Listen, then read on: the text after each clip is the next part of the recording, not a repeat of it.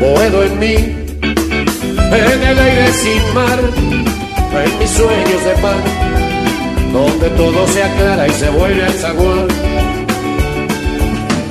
Vivir sin vos, morir sin Dios, esquinazo al azar, soledades llevar.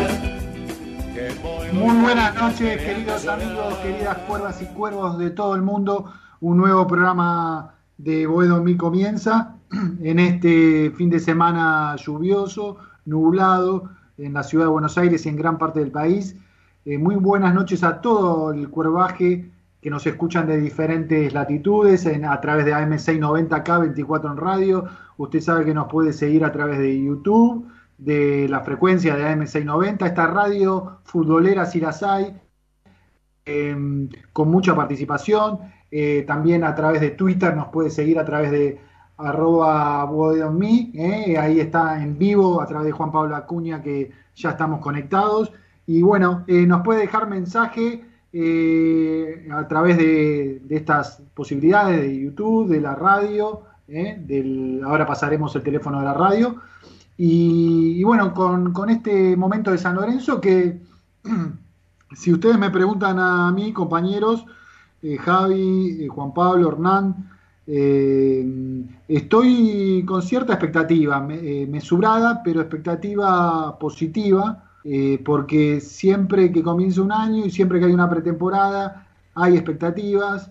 Em, muchos me podrán decir, bueno, hasta ahora los nombres que se están hablando, ninguno rompe el molde, ni Diego Braguieri, que a mí me más allá de los comentarios, de la edad, eh, me parece que hay que darle un crédito, no sé si importante, pero un crédito al fin, porque es un tipo de experiencia, un tipo de, cierta jerarquía, de, personalidad que a este plantel le falta. Y el de Jalil Elías, eh, que prontamente ahora nos va a contar Juan Pablo, nos va a contar Hernán, eh, Maxi si se puede conectar, que estaba con algunos problemas por... Hay muchas partes del país o muy, de la ciudad de Buenos Aires, el conurbano sin luz. Eh, eso complica un poco las conexiones. Usted sabe que por la pandemia todavía gran parte de las comunicaciones de radio se tienen que hacer también vía Sky o Zoom o diferentes plataformas digitales. Eh, pero tenemos el mejor equipo de trabajo para informar. Estamos cada uno de nosotros, Javier, Hernán, Juan Pablo, yo, de quien les habla, Beto Espiño, tratando de recabar información con los directivos, con parte del cuerpo técnico. Eh, ¿Qué es ese del famoso 5? Ese es el famoso 5. El famoso na, ¿Cuál será ese 5 que estamos esperando hace tres años, más o menos, que después trajeron? y no, nunca están rindiendo la, la, expectativa del hincha, después de eh, Pichi Mercier, un poquito Piris de Amota, eh, pero estamos esperando ese 5 de personalidad que se plante en el medio campo, querido Javi, y que diga acá estoy yo, que vaya a la bombonera y diga acá está San Lorenzo, eh, que haya dos centrales que hablen, que griten. Nos dirá Juan Pablo Acuña, Hernán San, ¿qué pasa con Donati? ¿Lo quieren largar? ¿No lo quieren largar? Está bien que no, no rindió a la perfección, pero ¿quién rindió de este equipo a la perfección? Porque me dirá ahora los fanáticos de, de los chicos, de los Romero, pero tampoco, tampoco son buenos jugadores, pero no rindieron en equipo como necesita San Lorenzo. Sí, ah, este milagro de Copa Libertadores, que no es milagro, que ya es una realidad y hay que aprovecharla, como dijimos el domingo pasado. Saludo a la mesa. Juan Pablo Acuña, ¿cómo anda, querido? ¿Bien? ¿Qué tal, Beto? Muy buenas noches para, para usted, para Javi Brancoli, que lo veo en pantalla, al señor Hernán Sanz, a toda la gente de San Lorenzo prendido del otro lado. Imagino que estamos todos en la misma situación, ¿no? Empezar a ver un poquito de fútbol, un poco de este San Lorenzo renovado, que dejó atrás la semana de doble turno de entrenamientos, con amistosos a la vuelta de la esquina, vamos a estar hablando en un ratito nada más, y como hablamos la semana pasada, con la expectativa de cómo se armará San Lorenzo de cara a la triple competencia que tiene este año. Y creo que para Diego Dabov es una prueba de fuego lo que tiene por delante en San Lorenzo y me gustaría poner como consigna, no sé si ustedes también van a apoyar esta moción para que aquel hincha de San Lorenzo que nos esté escuchando, si San Lorenzo está obligado a ganar algo muchachos en este en este año, ¿eh? de las tres competencias que tiene por delante. Este, ahora, ahora la vamos contestando. Yo creo que eh, el oyente que está participando a través de Twitter, que hay mucha gente ya escuchando por YouTube también, participe, díganos las expectativas de usted, de, de, la cuerva, del cuervo de todo el mundo que está escuchando este programa, qué expectativas tiene con respecto también a este lo que dice Juan Pablo, si San Lorenzo está obligado a ganar algo, cómo ve que se está conformando el equipo con esta incorporación de Braguieri ya confirmada, la de Elías eh, casi al caer, ya prácticamente arreglado el, el chico de Godoy Cruz que se está recuperando de COVID, que hoy eh, nos comunicamos con el chico, eh, no lo deja por ahora hablar Godoy Cruz, le comento a, mi amigo Juan Pablo, Hernán, pero tiene todas las expectativas, nos escribimos por privado y el, el pibe tiene muchas ganas de cuanto antes firmar para San Lorenzo. Un chico que, que no es ese 5 que eh, conocido el viejo 5 de, de, Quite, ¿no, gente? Sino es una, un doble 5, Hernán. ¿Cómo estás? Buenas noches, Hernán Sanz. ¿Cómo estás? Buenas noches, Beto. Buenas noches a Javi, a Juan Pablo Acuña. Eh, sí, casualmente un volante de características más como una especie de interior. Ha jugado mucho también por el centro, no es ese 5 por ahí de quite, pero es un jugador que conoce muy bien la posición. Tiene un alto. también, Hernán? ¿Jugó de marcador de punta derecho? Vi un video también. Bueno, en, situaciones eh, específicas, digamos, su posición es la interior o volante central tiene un fuerte en lo que es los pases aceptados. Creo que eso me llama una ilusión del nuevo técnico, porque si yo voy digo, bueno, Dabove, respecto de Soso, quizá uno habla de una escuela parecida, del técnico que le gusta la presión alta, que le gusta el buen fútbol, pero lo que veo de Dabove que me hace un ruido bueno es que eh, tiene otra experiencia. Digo, bueno, lo mismo que Soso cuando llegó, un central sur de un 5 pero Dabove se está imponiendo, o sea, se están moviendo para traerle esos jugadores y creo que eh, no negocia su idea Dabove como quizá la, la, supo negociar Soso, que se quedó, digamos, en un segundo plano, bueno, que el 6 no venga, que el 5 no venga, y bueno, los resultados estuvieron a la vista, creo que Dabove por lo menos desde ese lado no se quiere equivocar, sabe que necesita un 5 para pararse ahí y el central zurdo que ya lo tiene. Tenemos mucha información al respecto que estuvo averiguando Juan Pablo Acuña, Hernán Sanz, Maxi también hizo su trabajo, veremos si se puede conectar. Eh, y Javier Brancoli, eh, con todo su desarrollo en cuanto también a, muchos temas que vamos a tenerlo a Javier durante la noche de hoy, el, el informe que hoy tendrá que ver con, con, el hincha de, con la hinchada de San Lorenzo. Javi, buenas noches. ¿Cómo estás, querido compañero? ¿Cómo anda, queridos amigos cuervos? ¿Cómo están en esta noche fría, lluviosa? Este, sí, vamos a contar algunas cosas de hinchas e hinchada, y de la hinchada y de los hinchas de San Lorenzo. Hay tanto para decir, podríamos dedicarle también varios programas, así que sobre el final vamos a contar eso. Ojalá, estoy ilusionado, igual que vos, Beto, y, y querría ser tan optimista como Hernán. Esperemos que que efectivamente las incorporaciones se correspondan con la idea futbolística del técnico y no tanto con los intereses que puedan tener que ver con los representantes intermediarios y esa, eh, esa clase esa clase social del fútbol actual que tanto tiene que ver con las decisiones que se toman, ¿no? Eh, ojalá sea así, ojalá sea una decisión futbolística más que empresarial. Eh, empezaríamos bien, si es como dice Hernán. Quiero creerle, ojalá. Sí, sí, recordemos siempre que que, la, eh, hay, como todo en la vida, las definiciones pasan, en este caso, por la familia San Lorenzo, por los directivos de aceptar, eh, no son demonios, ni son santos ningún intermediario, ningún empresario, ¿no? Este, eso ya lo sabemos. Eh, ni cuando hago falsa modestia familiar, digamos, ni cuando traía a Ángel Espiño, al Sapo Villar, a Sibiki, a Chilaver o a Malvares, era porque los directivos eran un fenómeno, sino porque tenían que aceptar o eh, tratar de hablar con ese, con ese empresario de turno, en ese caso mi viejo, si convenía o no tal incorporación. Me parece que los tiempos de ahora, con los Bragarni, con los empresarios de ahora, también hay que hacer ese análisis, si sirve la incorporación o no, y no traer... Me parece que los dirigentes están, quiero creer, las sensaciones que están aprendiendo de viejos errores y ya no van a la cola tan desesperada de lo que te trae un empresario y tratan de analizarlo. Para eso me decía también mi hermano Miguel Ángel, este, que para eso está la, asesoría técnica, Hernán, Juan Pablo, de que me parece que hay que seguir a los jugadores en su trayectoria, porque este chico que era el Corcho Rodríguez, que se lo llevó estudiante de La Plata, Hernán,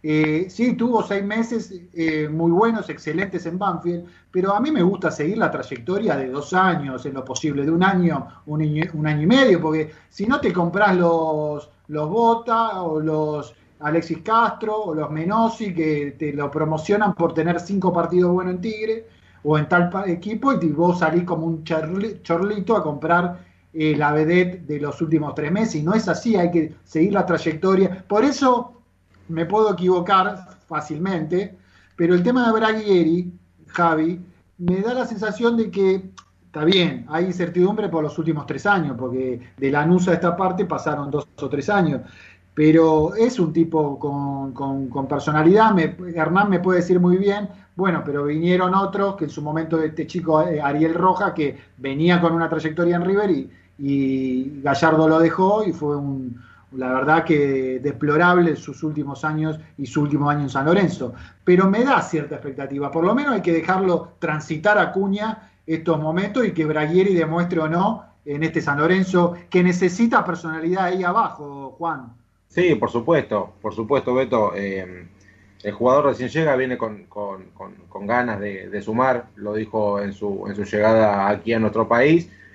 Y creo que, a ver, si uno se, se dejó llevar o, leyó las redes sociales a lo largo de la semana, creo que claramente salieron con, los dientes apretados a, en contra de la contratación de, Diego Brayeri. Es un jugador que claramente hay que dejarlo eh, asentarse en el equipo, ver cuál es el rendimiento que viene. El jugador viene jugando, vino jugando y hasta tuvo una eh, post competencia en la cual no bajó nunca su, rendimiento en cuanto a los entrenamientos y demás. Eh, por eso hay que, hay que ver cómo, lo, cómo lo quiere el entrenador y cómo, cómo lo va a aprovechar. ¿no? Sabemos que, que Brayeri claramente no es el Brayeri de Lanús, ¿no? tiene un par de años más encima, pero eh, tiene, tiene, buenos, tiene buenos números, Beto, a, lo largo de, su pasada por, por Colombia. Y como todo en la vida, no es todo chamullo, no, no es todo opinión, no es todo palabra, sino eh, lo, que eh, se ve en el verde césped, que es la verdad. Pero esto, estos comentarios, esta opinión de Braguieri, esta entrevista que hizo hace unos días, que nos pasó Hernán Sanz, que va, eh, vamos a escuchar de, Diego Braguieri cuando se pone en sociedad, apenas firma en los primeros días de entrenamiento en San Lorenzo, me, me da la sensación de un tipo, un tipo que quiere, que tiene ganas, que tiene hambre todavía, que es el primer club grande que va a vestir una camiseta después de una larga trayectoria como la de Braguieri, y es una prueba, y es un pibe, me da la sensación que quiere demostrar, eh, ojalá no me equivoque, a ver lo que decía Braguieri, luego de la firma de los primeros días en San Lorenzo, el, eje marcador central de Lanús. A ver, Seba. Eh, digo, llegás a por lo menos a un equipo con caras conocidas. Sí, sí, sí. He hablado también con el, con el Torito, que estuvimos en México juntos. Eh, por eso no lo pensé dos veces. Cuando me dijeron de San Lorenzo, eh, obvio que, que lo arreglamos enseguida, dijimos que sí, dimos la palabra Así que, bueno, acá estamos y ojalá que se vean, se vengan cosas muy positivas. ¿Con aspiraciones a qué? A todo.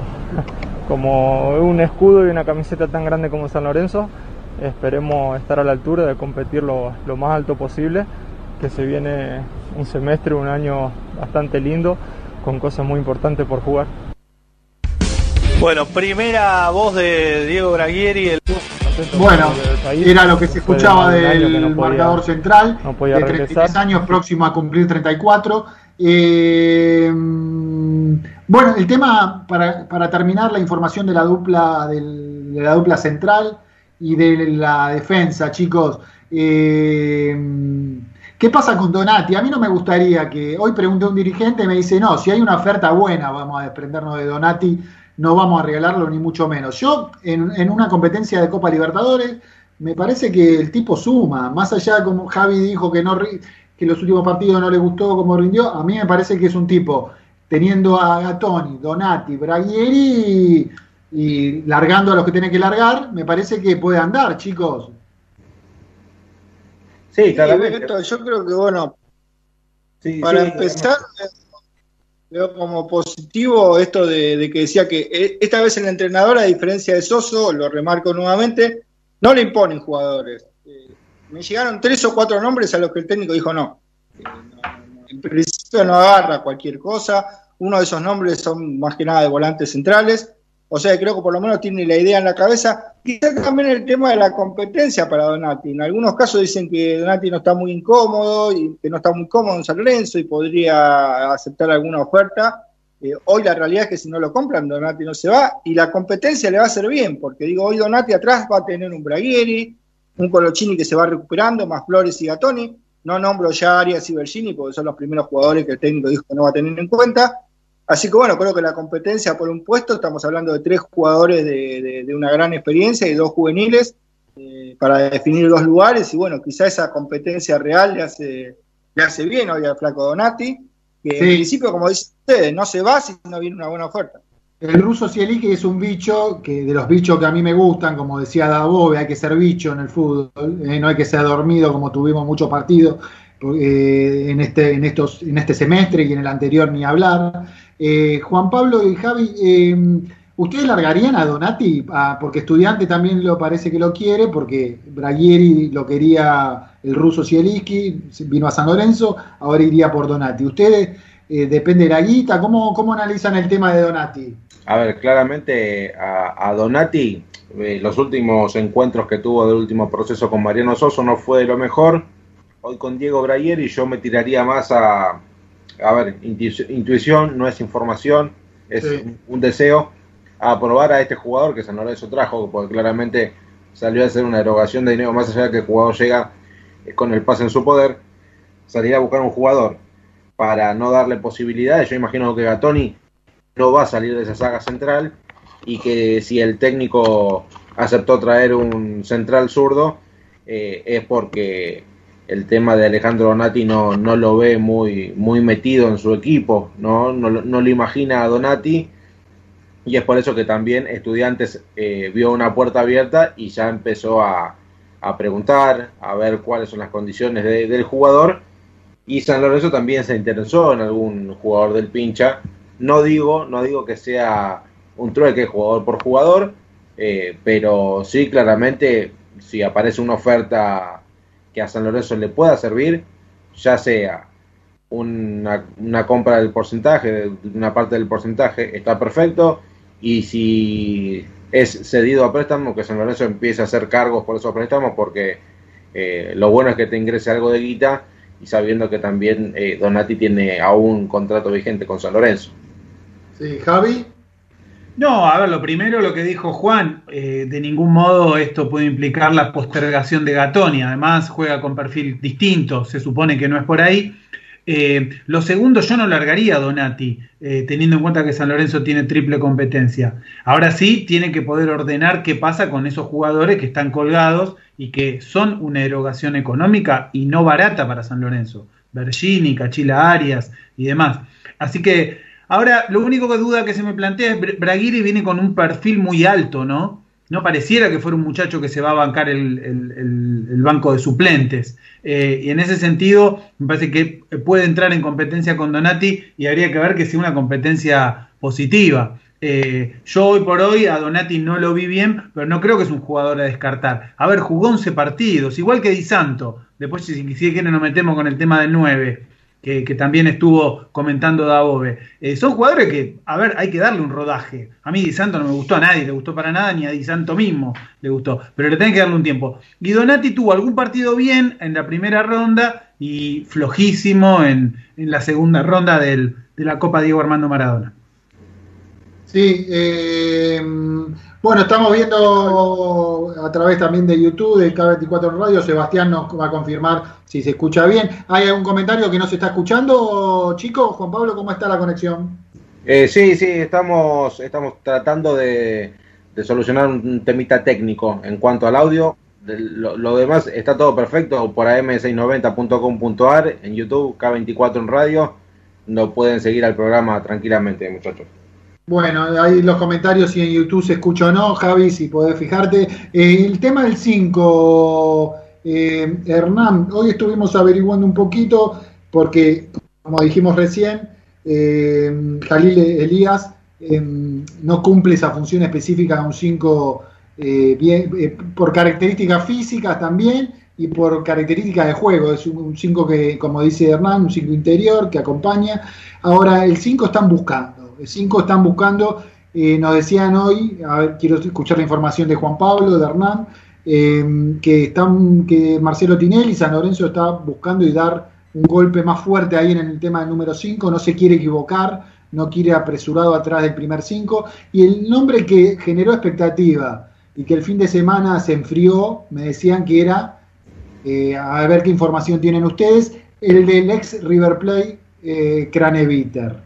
Eh, eh la información que tengo yo que pide, tiene un, contrato suculento, muy importante, y que San Lorenzo hoy por hoy eh, está dudando muchísimo de hacer una erogación de unas características muy importantes, porque bueno, San Lorenzo no puede endeudarse más, ya se sabe de la situación económica, pero Craneviter es un nombre que interesa y mucho. Eso tengo la información, pero que se fue enfriando cada vez más, chicos.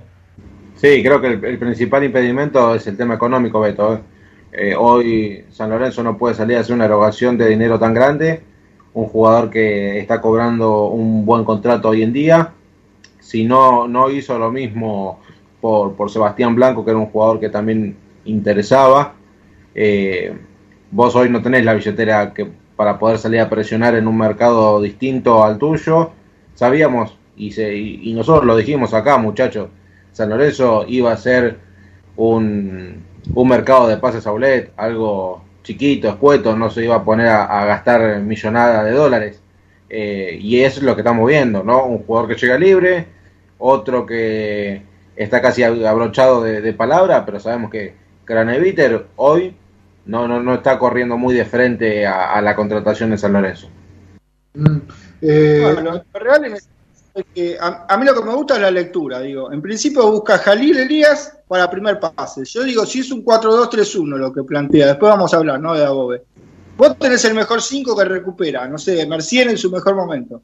Pero si Mercier en su mejor momento no se la da Ortigosa y el primer pase es bueno, el mediocampo tampoco eh, funciona bien. Entonces, eso me gusta la lectura del técnico. Digo, bueno, busca a Jalil Elías, que tiene una gran cantidad de pases acertados, es un jugador que, bueno, su fuerte está ahí, no digamos en los pases acertados, y ahora busca un volante central que sea de recuperación.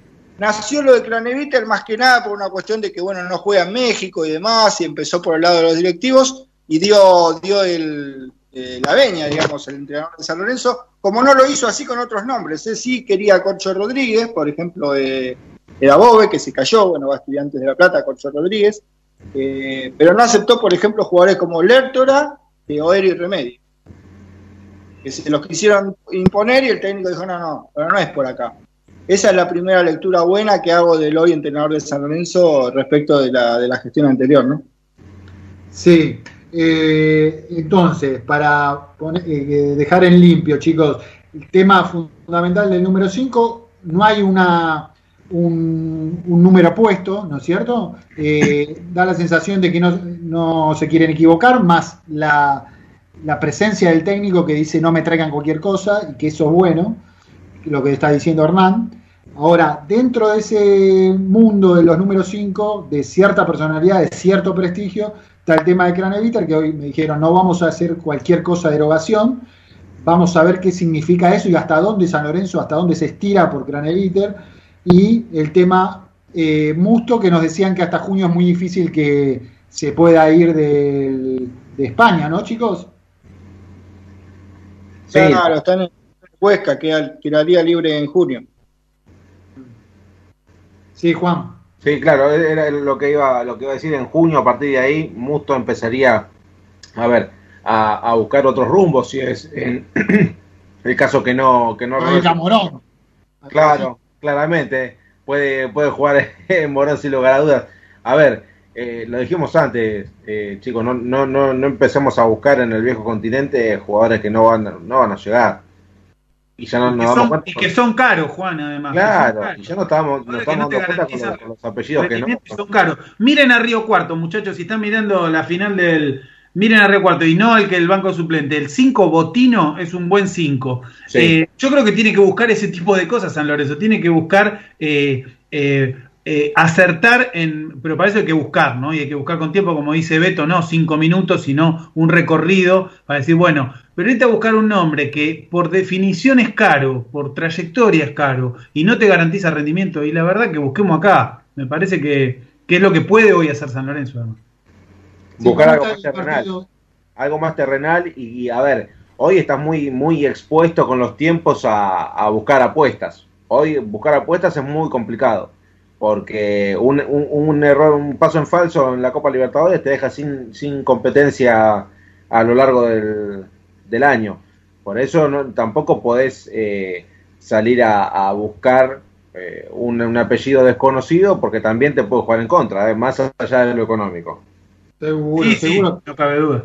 Tenés que tener gente, me parece que Dabove está pidiendo eso de cierta, de cierta pre- presencia, de cierta trayectoria. No hay que comer vidrio, muchachos, este, está bien lo que dice Javi, hay que hacer algunas apuestas, pero tenés que tener tipos de trayectoria que hayan pisado campos rivales, Colombia, Perú, Ecuador, cualquier cita, eh, porque no es lo mismo, ¿eh? Eh, eh, tener personalidad, y tener personalidad y ser un pibe, hay que, hay que desarrollarlo eso con el tiempo. Por eso, ¿qué pasa con el 5 en cuanto a los chicos del tema Sabela y el tema del Ralde? Ahí me decían que uno de los dos, por lo menos, la idea es transferirlo, eh, Hernán.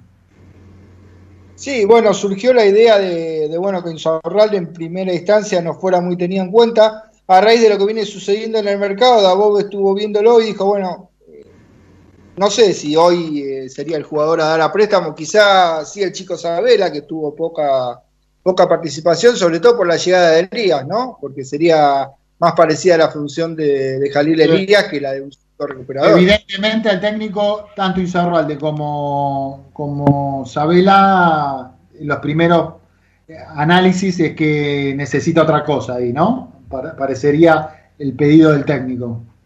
Claro, hay muchos, hay muchos jugadores para jugar de doble 5 en San Lorenzo, lo puedo sumar a Ramírez incluso también, y no hay número 5.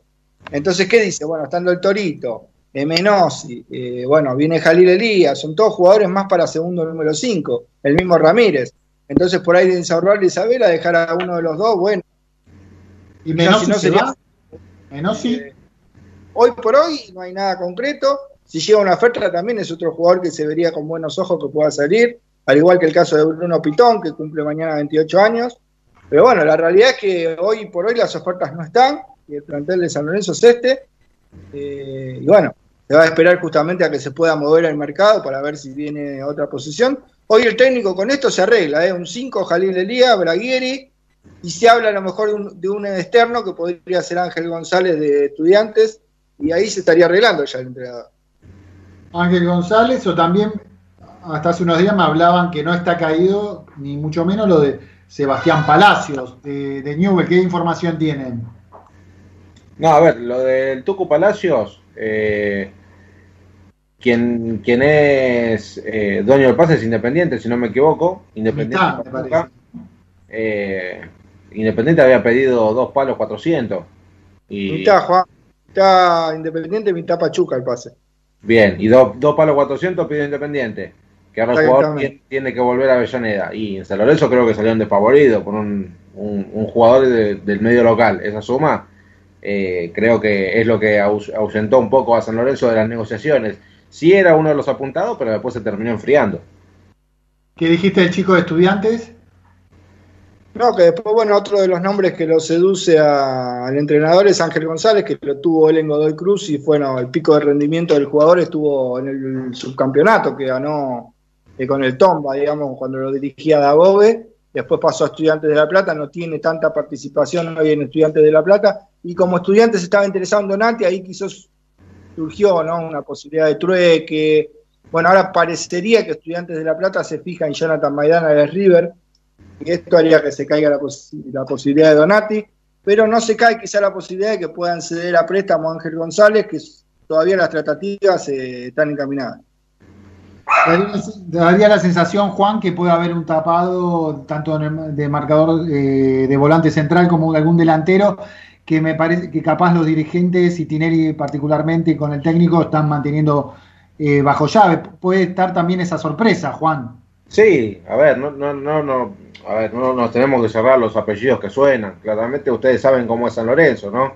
Quizás hoy estamos hablando de un jugador y después termina trayendo una, una estrella de, de gran nivel. Yo, a ver, desde mi lado, si sabiendo la parte económica de San Lorenzo, no creo que, que aparezca un tapado de renombre. Quizás eh, puede llegar a aparecer alguien de, de, del ámbito local.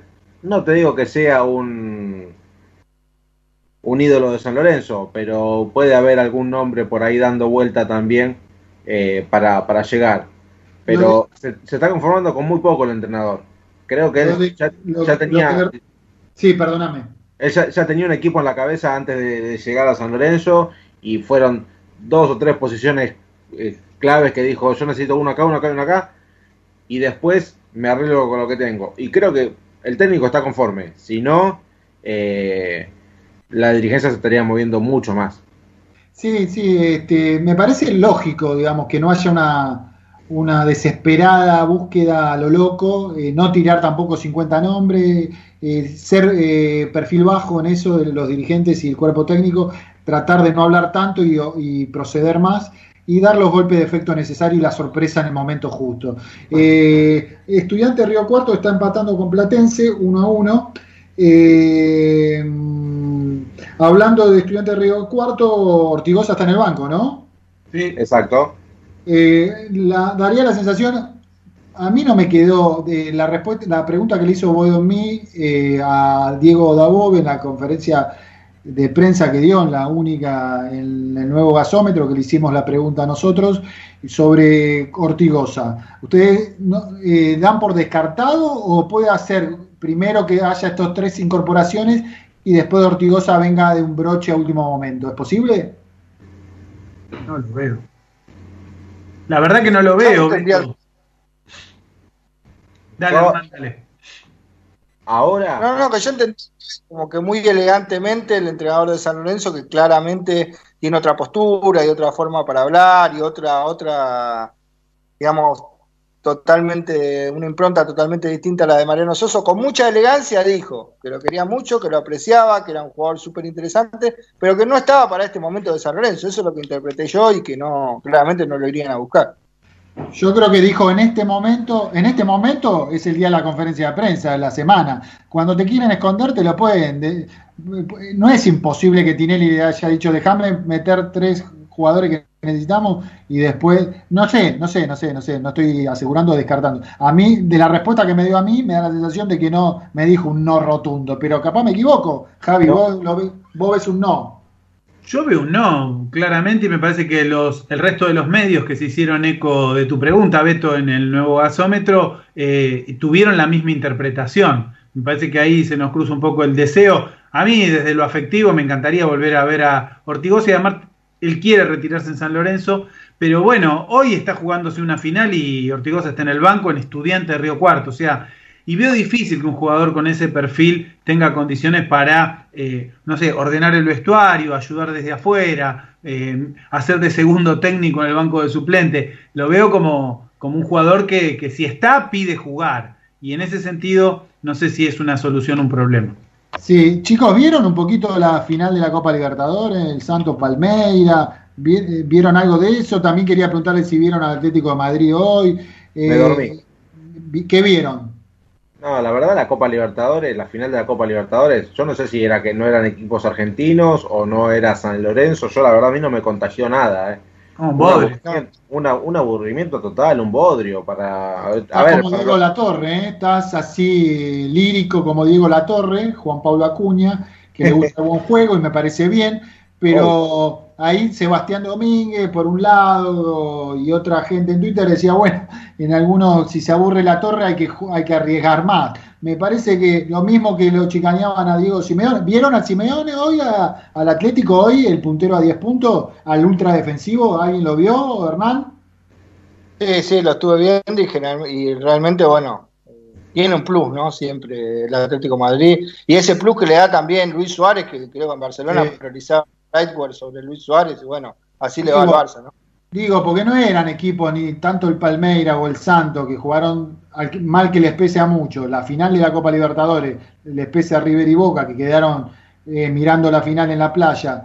Este, y la jugaron Palmeira y Santo, por más que River y River haya eh, motivado una final o haya merecido. Este, el que la jugó fue Santo Palmeira en un ritmo muy lento, muy lento. Yo me puse, presté atención los últimos 15 minutos el arquero se daba al defensor, el defensor al arquero.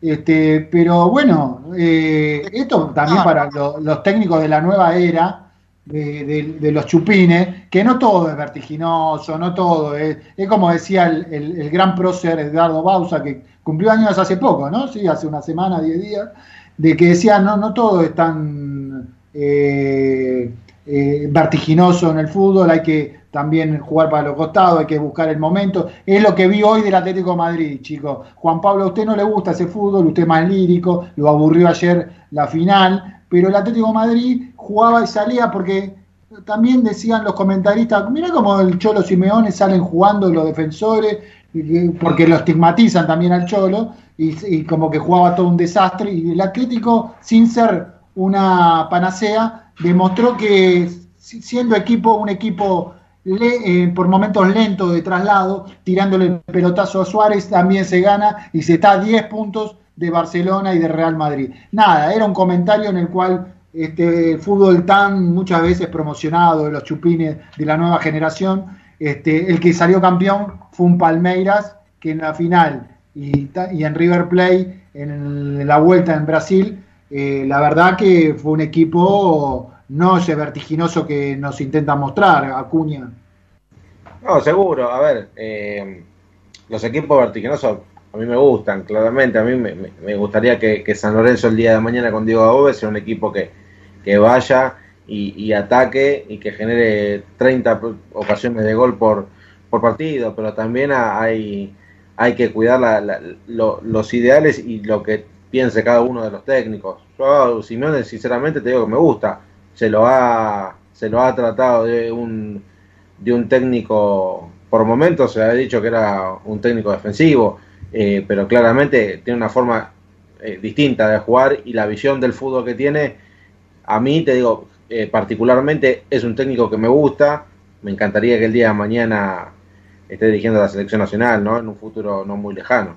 Sí, eh, no, digo, acá en el fútbol no hay ningún secreto, ni nadie tiene la verdad absoluta. Digo, simplemente para. Este, para una diferencia, Beto, porque por ejemplo, eh, cuando hablábamos de Soso, ¿no? Hablábamos de la presión alta, de querer que presione alto, que San Lorenzo, digamos, adelante sus líneas, que tenga la pelota. Está claro eso. Y quizá Dabove pueda compartir un poco eso. Pero si nosotros vemos en la semana, y esto se lo voy a contar a la gente porque por ahí no lo sabe, trabajó mucho con el tema de los duelos. Cuando nosotros veíamos los partidos de San Lorenzo, las transmisiones, decíamos claramente que un equipo que no gana duelos no puede ser protagonista. A ver, interesante esto que está diciendo Hernán Sanz. Eh, eh, trabajó Dabove en los entrenamientos en los duelos uno a uno.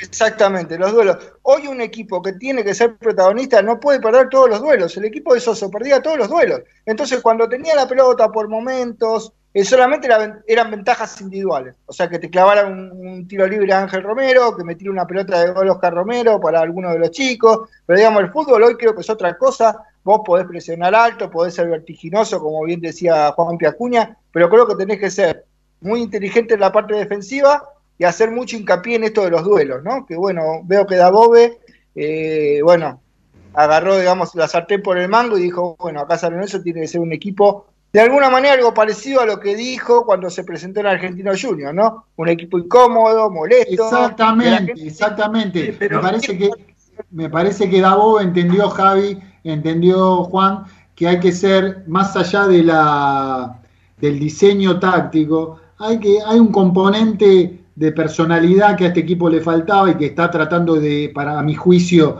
de incorporar con Braguieri, con un 5 que se están tomando su tiempo, que sea no, eh, no un 5, eh, porque hay buenos jugadores en San Lorenzo, Sabela y son buenos jugadores, pero está, por la palabra que dijo recién Hernán Sanz, está buscando más un bicho, un tipo de, de cierta, un bicho buen jugador, obviamente, ¿no? Con ser un bicho te alcanza, sino con cierta trayectoria también. Me parece que Javier apunta a ese sentido, el técnico y la dirigencia. Javi. Sí, ahí por ahí disiento un poco. No, me parece que el planteo pueda ser ajeno al, al, material que tenés en el plantel. O sea, vos podés diseñar lo que vos quieras, pero después lo que interpretan dentro de la cancha son los jugadores. Si vos te querés tener un equipo que presione arriba, alto, qué sé yo, pero tu 5 es el, Torito Rodríguez y el que acompaña es Menossi, no tenés los jugadores con las características para hacer eso. Entonces, eh, me parece que ahí este, a veces se invierten los, términos, ¿no? Eh, vos tenés que pensar en un diseño según los ingredientes que tenés. Y San Lorenzo, bueno, está claro en dónde le falta. Eh, y, en ese sentido me parece que, que, ahí hay alguna cosa de un manual. Bueno, por eso hace una diferencia impresionante Gallardo en el fútbol argentino, ¿no? Porque el tipo arma con... Le han sacado jugadores, le han traído, supo elegir y arma con lo que tiene y, arma bien, y obviamente que River tiene mucho más que el resto, pero desde hace 5 o 6 años eh, está en el primer nivel del fútbol sudamericano. Creo que no alcanza con tener una idea. Ah, eh, eh, hay que pensar si tener los materiales para que esa idea se concrete. Exactamente. A ver, la participación del oyente que está, a ver si tiene expectativas o no, Seba, de algunos audios de oyentes que están mandando a Mí. También tendremos eh, los comentarios en YouTube, en, Twitter, eh, mucha gente participando en el día de hoy y con la expectativa del caso que está generando de a poco, esperemos que vaya increyendo, sumándose eh, de parte del hincha. A ver, Seba. Sí, habla Germán de Morón, expectante con la llegada del técnico, incertidumbre. Por lo pronto, desde mi punto de vista, el diagnóstico que hizo el técnico es razonable. Nos faltaba un back central. Braguieri, sinceramente, era el hombre hace dos años porque caudillo, bien de arriba, un tipo que grita, que tiene mando, tiene 33 años, es cierto. Eh, sí, falta un hombre por un extremo, o por izquierda o por derecha, como dice el técnico. El diagnóstico es coherente. Se la jugó por un jugador a préstamo como Jalil, que no lo conoce nadie. Es una apuesta, ojalá que por el club salga bien. Falta un 5, que sea caudillo, que, mande, que raspe, que y a mi gusto falta un 3 como alternativa de Pitón, un 3 con al, porque ya que Rojas dice que no quiere mostrarse, que se vaya de una vez, que no demostró nunca nada y que venga un 3 alto, que sepa marcar, que tenga presencia como alternativa de Pitón. Eh, lo de Corcho Rodríguez era un verano de seis meses que fueron muy buenos pero ahí están los trabajos de las secretarías técnicas que supuestamente son los que tienen que estar mirando a los jugadores, no por un veranito como fue Bota o Menossi o eventualmente puede llegar a ser o no Rodríguez. Hay que mirar a los jugadores por un tiempo. Y le pido por favor al técnico, a la Secretaría Técnica o a quien estén decidiendo las incorporaciones que necesitamos gente que sepa cabecear, que sepa, porque hoy los partidos en la Copa, nos, lo vimos ayer, son partidos cerrados y que los partidos a veces se ganan con pelota detenida, con gente que sepa defender en, en la altura o en ataque, cosa que nosotros tenemos un déficit y siempre es un riesgo inminente cada pelota detenida del rival en nuestra área. Un saludo. Hola, buenas noches, gente de Buen Javier, de Liniers. Bueno, como dice la canción, esta campaña volveremos a estar contigo. Bueno, yo soy así. Este, para la dirigencia, que estos últimos dos o tres años estuvo un poco desviada, esperemos lo mejor y que realmente estén a la altura de las circunstancias de lo que es San Lorenzo y no de los temas personales. Y Dabove me parece que la expectativa, como fue con Almirón o Pitts, y bueno, lo de Soso era una revelación. Esperemos que, cumpla lo que hizo él en Godoy Cruz y en Argentinos, que fue ser protagonista, que es lo que esperamos para San Lorenzo. Un abrazo a la mesa y bueno, que como siempre, un abrazo para mi vieja que me mira del cielo.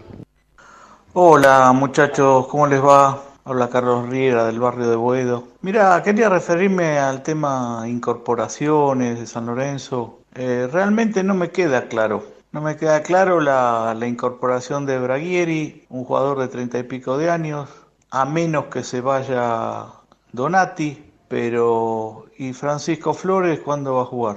¿Qué, qué posibilidades tiene? No me queda claro lo de Jalil Elías, la búsqueda de Corcho Rodríguez, porque los mediocampista de San Lorenzo, el Toro Rodríguez, que acabamos de comprar 500 mil dólares, el pase definitivo. Eh, Menosi, eh, no sé cómo vamos a recuperar lo que San Lorenzo ha puesto por él. El resto de los jugadores. Eh, tengo entendido que dieron a préstamo Insaurralde, un jugador que para mí es de la cantera y siempre ha jugado bien. Más los Palacios, ¿cuándo van a entrar? No tengo claro el tema de incorporaciones, no sé si se están haciendo bien las cosas. Realmente me preocupa. Me, me preocupa que San Lorenzo no pueda formar un equipo para verdaderamente pelear el campeonato. Les mando un abrazo, que sigan bien. Aguante San Lorenzo. Hola Beto, el programa ahí. Saludo para todos, Ezequiel de Zárate.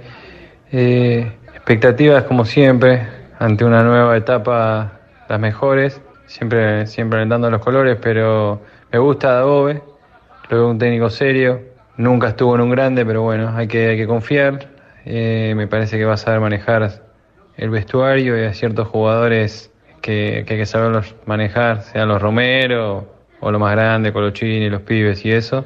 Con respecto a esta dirigencia, eh, la verdad que no sé si le pueden le están dedicando el 100% del tiempo a, San Lorenzo, porque yo entiendo que lo que es política están en todo, en a nivel nacional y, y a nivel la, la liga con, con Marcelo y sé que no, no, no, no, le dedican lo que tienen que dedicar a San Lorenzo y, eso te pasa factura en algún momento. Esperemos que, que, este año se pongan un poquito la camiseta del ciclón y, y estén cumpliéndola a nivel dirigencial, porque en su momento cuando se los votó siempre pedíamos que, que estén para eso. Así que saludo grande para todos y esperemos que, este 2021 sea nuestro año. Ojalá sea nuestro año, como dijo Luamba. Saludos, abrazo grande.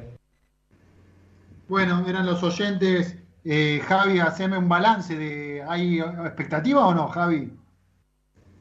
Mirá, yo creo que están repartidas las opiniones, ¿no? Acá en, YouTube, este, nuestra queridísima oyente fiel, Lidia, nos pone en épocas pasadas, Ángel, por tu papá, Beto buscaba con esfuerzo, se comunicaba, llamando y buscando con aciertos brillantes no todos, porque cualquier representante, por el hecho de serlo, este, va a hacer las cosas bien, buscan el dinero, y un poco coincide con lo que decía el oyente, ¿no? Me parece que los dirigentes ahí tienen que estar ellos en primera línea, no terciarizar la gestión de los pases, de las incorporaciones, de la búsqueda de los talentos. Eh, es cierto que ahí, bueno, y agrega Lidia, ¿no? Este, el cuerpo técnico creo que sentados haciendo carita no es lo ideal, aparte, eh, bueno, hay que dedicarle un tiempo, y me parece que coincide con la mirada. Eh, no levantó grandes expectativas por ahora el, el, libro de pases. Me parece que, vamos a ser sinceros, estamos todavía esperando si se puede constituir un, un, plantel en aquellos lugares, porque acá siempre dijimos, no, no se trata de traer cantidad de jugadores, sino acertar con la elección en, en un libro de pases que es difícil por la situación económica de San Lorenzo y del fútbol argentino en general. Sí, bueno, Hernán, algo más para. Hay, bueno, el martes amistoso, ¿cómo está la programación en ese aspecto de la parte futbolística, la parte de entrenamiento, Hernán? Bueno, San Lorenzo el sábado a la tarde eh, iba a realizar una práctica de fútbol, por el tema de la lluvia se suspendió. Recién mañana Dabou va a parar su primer once en la práctica de las 9 de la mañana y se podrá empezar a ver un poquitito al San Lorenzo que va a parar inicialmente en el amistoso del martes en el nuevo gasómetro contra Atlético Tucumán, también a la mañana y sin televisación. Y también va a jugar el 6 contra el Arsenal de Rondina. Dos pruebas, ¿no? Que, bueno, le servirán al entrenador para ver más o menos, eh, bueno, cómo anda su idea y los jugadores que tienen. Y después, respecto a lo que decían de Braguieri, yo quiero hacer una pregunta. Porque está claro lo que decía Beto, ¿no? Eh, hablamos de jugadores que tienen que ser caudillos, experiencia y demás. Pero por otro lado, la gente quiere un jugador caudillo con 27, 28 años, y creo que esos jugadores están en Europa, ¿no? Eh, es más, me parece que el mejor eh, Colochini que vimos con Almirón, eh, no me acuerdo bien cuánto tenía, pero Colochini, creo que el mejor Colochini que estuvo con Almirón estaba rondando los 35, 36 años, y Paguiri tiene 34. Creo que no hay que, no hay que ser lo de la edad, ¿no? Digo, si vos querés un jugador caudillo. Muy bien, Hernán, muy bien, Hernán, porque acá, después de los 33 ya digamos, la claro, Godín, hace Godín juicio de valor 28, absoluto. O sea, Godín con 28 estaba en el Atlético, con 30. Jugador caudillo de nivel de selección y demás, eh, están con esa edad, están en Europa. O sea, claramente me parece que no me parece que sea de segunda mano un refuerzo porque tenga 34 años, en este caso Braguieri. Si se busca ese jugador caudillo que maneje el fondo y que apuntale a un chico, como en este caso a Tony, eh, distinto, bueno, lo de Colochini, más allá de eso, bueno, ya cumple 39 Colochini, no es otra edad, que tiene 5 años más. Pero cuando vino Colochini me parece que tenía la misma edad y el primer momento de Colochini y San Lorenzo a la vuelta fue bueno. Es verdad, es verdad, Hernán. Eh, se hace análisis muy prematuros de, por, por una fecha de nacimiento en el DNI. Ahí también nos mandaban un mensaje en el tema que dijiste vos, creo, Hernán, de con respecto a, al tema de estudiantes de La Plata. Si estudiantes puede traer a Jonathan Maidana, ¿por qué San Lorenzo no puede traer a Craneviter entonces? Bueno, este, bueno, hay que ver estudiantes de dónde generó, porque pagó dos millones y medio por Corcho Rodríguez. Se ve que tiene algún, hizo alguna venta últimamente, estudiantes. No. No, no, no, desconozco. Eh. Desconozco.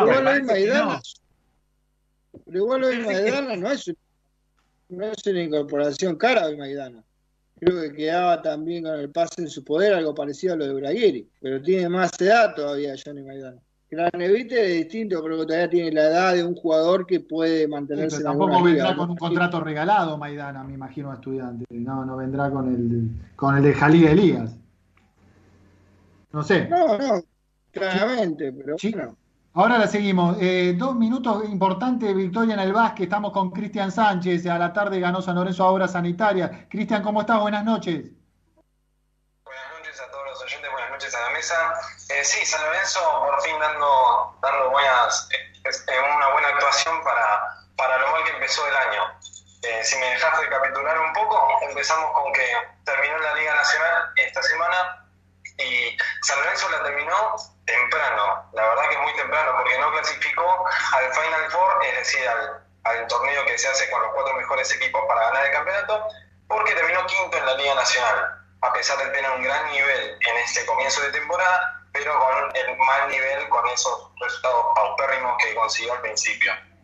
San Lorenzo eh, hoy, eh, hoy le ganó a Obras por 86-81, con una victoria bastante convincente, la verdad, porque Obras es un, rival muy digno, la verdad.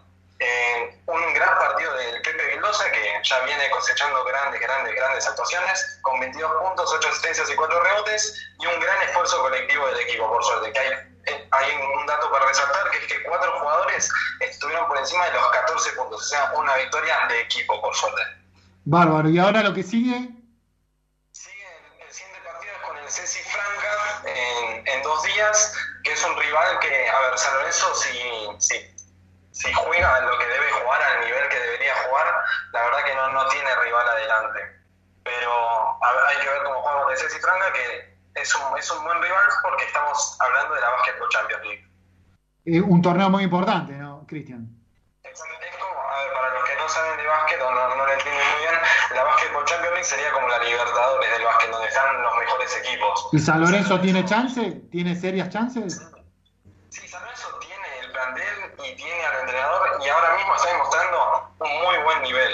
La cosa es que en la Liga Nacional no tuvo chances por el mal inicio de temporada que tuvo, pero si sigue todo así podríamos aspirar mínimo a la final. Buenísimo, entonces hay expectativa en el tema de básquet para la gente de San Lorenzo, Cristian. Exactamente.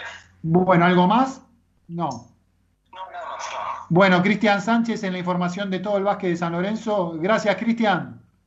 Gracias a ustedes. Cristian Sánchez eh, pasó por los micrófonos de Boedo en mí. Vamos a la tanda y volvemos con más Boedo en mí hasta las 23.30. Dale, Seba. Boedo en ti, Boedo en mí, en el aire sin mar, en mis sueños de paz donde todo se aclara y se vuelve sabor. Me arrepiento de haber venido hasta acá. Auspician Boedo en mí. Lava autos, qué bueno. Lavado de carrocería, chasis, motor, tratamientos especiales y limpieza de tapizados. Avenida Crovara 2601, esquina Alvear, La Tablada. América, el software de administración para tu pyme Consulta en www.softwareamerica.com.ar. Pizzería El Argentino, la mejor pizza a la piedra de la zona oeste. El Argentino, el verdadero sabor de la pizza. Avenida Rivadavia, 9890, Villaluro. Mundo Service, Venta y reparación de máquinas y herramientas. Servicio oficial Gama. Avenida Italia 1501, Tigre Centro. Teléfono 4749-0997.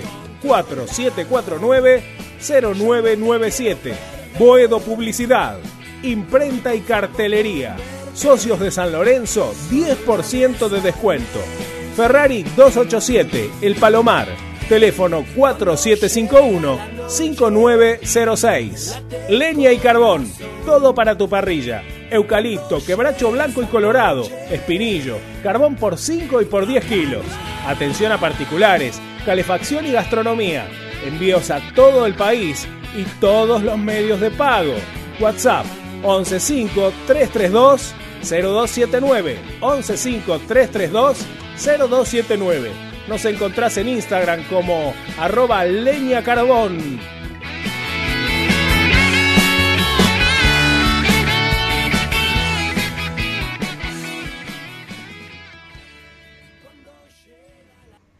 Soy capaz de irme a la luna llevando la misma pasión, no sin antes darme el gusto de ver al cuervo campeón. Boedo en mí, el programa que escucha el Papa Francisco y se entera todo lo que pasa con San Lorenzo. Todos los domingos, de 22 a 23.30, por K24 en radio.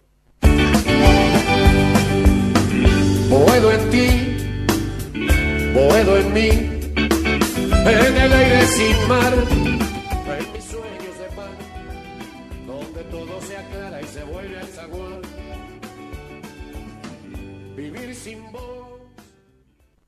Morir sin Dios. Bueno, eh, la, la palabra, la voz de Alejandro Balvis para la cortina de Bodo en mí. eh, hermosa eh, música para, para vestir este, este gran programa que hacemos con este eh, formidable equipo de trabajo y amigos principalmente. Bueno, ¿usted se anotó, Javi, en la audiencia pública?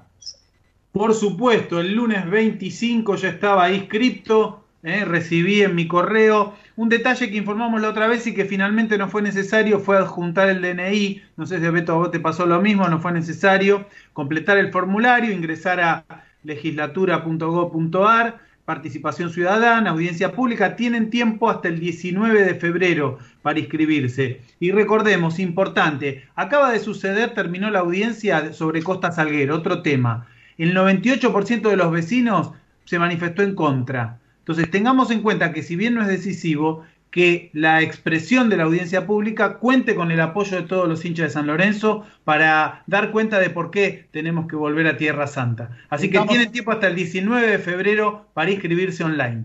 Y para completar esta buena información de Javier Brancoli, estamos en comunicación también con José, José Navais, eh, de la subcomisión del hincha, eh, bueno, asambleísta hace muchos años, eh, también eh, habló en este programa hace unos meses hablando de la Vuelta a Boedo, está concentrado y formando parte de toda la gente que está laburando y mucho para que este sueño se concrete y sea realidad. ¿Cómo está José, Beto Espiño, Javier, Juan Pablo, Hernán, todo el equipo de Boedo mí? ¿Cómo estás? Buenas noches, José. Todo bien, saludos ahí a la mesa a todos. Gracias, José. Bueno, eh, la- eh, comenzó la inscripción, eh, masivamente la gente de San Lorenzo y la gente de Boedo y de, la ciudad de Buenos Aires está participando. ¿Qué, qué- cuáles son los puntos que hay que tener en cuenta a tu juicio, José, y al juicio de- del mundo San Lorenzo para estar atento? Hay que inscribirse como dato importante. ¿Y qué, qué punto resaltarías vos que la gente de San Lorenzo tiene que estar atento?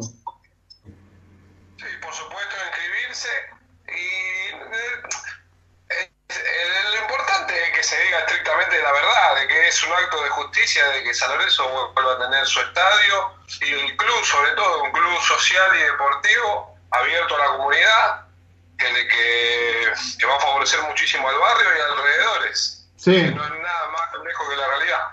Ahora, eh, Javi, eh, estamos con José Navais, eh, eh, asambleísta de la subcomisión de Licha, forma parte del grupo eh, de que más concentración le puso, más tarea, más laburo a la Vuelta a Boedo. Eh, hay, hay muchos casos como el mío que me anoté y no me vino ningún mail de la legislatura de vuelta diciendo usted ya está eh, usted ya está anotado, ya está inscrito. ¿Hay que hacer algún paso más? Eso, eh, ¿cómo, ¿Cómo hay que, o me quedo tranquilo? ¿Cómo, cómo, cómo es el tema? Lo mejor es mandar un mail a una dirección, si querés te la digo, Dale. que es deje, de de gato, punto, g, y, b, ciudadana, arroba legislatura, punto gov, punto ar, con B corta. Y ahí, eh, escaneando ahí, te si tienes que escanear el, DNI. el escanear el DNI y poner en, en el asunto, si me das dos minutos que lo tengo acá en el teléfono, te Sí, digo lo que hay sí, que poner. sí, sí, sí, sí, tranquilo. Javi, vos te anotaste. Sí, claro, no fue necesario en el caso de que la legislatura, a mí sí me enviaron el correo de confirmación, Ah, pero lo fue a los días. Sí, sí, recibí el correo de confirmación de estar inscrito. Un dato importante es que la audiencia pública es virtual, o sea, no hay que trasladarse a la legislatura, sino que se, se hace en forma virtual. Eh, y recibí la confirmación, pero a los días, no fue automático, ¿eh? no fue inmediata la, la recepción del correo. Eh, entonces, bueno, pero es la manera de confirmar que efectivamente estás inscrito. Sí, José. Es importante fijarse que pues, por lo general llega correo no deseado. Ah, Así que nada, hay que revisar el correo no deseado y en el asunto tiene que poner el número de expediente que es 2472 guion medio P guion medio 2020. correcto, correcto. Eh, ¿Qué otro aspecto? Bueno, eh, es importante por, por eh, lo de la audiencia pública que terminó de Costa Salguero, como decía Javier Brancoli, José, que eh, salió primera lectura de una forma, ahora salió la audiencia pública 90%, 98% en contra de- del proyecto de desarrollo inmobiliario en Costa Salguero, pero bueno, por más que no sea vinculante eh, la audiencia pública, hay que estar y hay que participar, José. Participar, como dijiste vos, no vinculante, pero bueno, con un 98% en contra ahora en la, en la audiencia de Costa Salguero, calculo que algunos va Sí. a algo ciertos puntos que lo van a tener que tener en cuenta. Y eso me decían, vos sabés, José, le digo a José, a Javier, a toda la audiencia, que es raro, ¿viste? Porque es un termómetro más allá que no nos guste o no nos, guste o no nos guste como medio de comunicación, el diario Clarín. Este, hoy eh, me, me dijeron que salió una nota en contra del proyecto de Costa Salguero en el diario. Y, y muchas veces este diario sabemos que es bicho, Javi, sabe con qué termómetro usar con la ciudadanía y muchos legisladores son permeables, Javi y José, a lo que dice este diario argentino. Sí, tal cual. José, yo te quería preguntar justamente. eh, Sí. Bueno, sí, es muy importante que la gente participe y que se exprese a favor. También van a estar los que se van a expresar en contra y están en todo su derecho, pero todos sabemos que son muchísimos menos, que, la que tiene que ser abrumadora la diferencia, que tengo fe que así va a ser.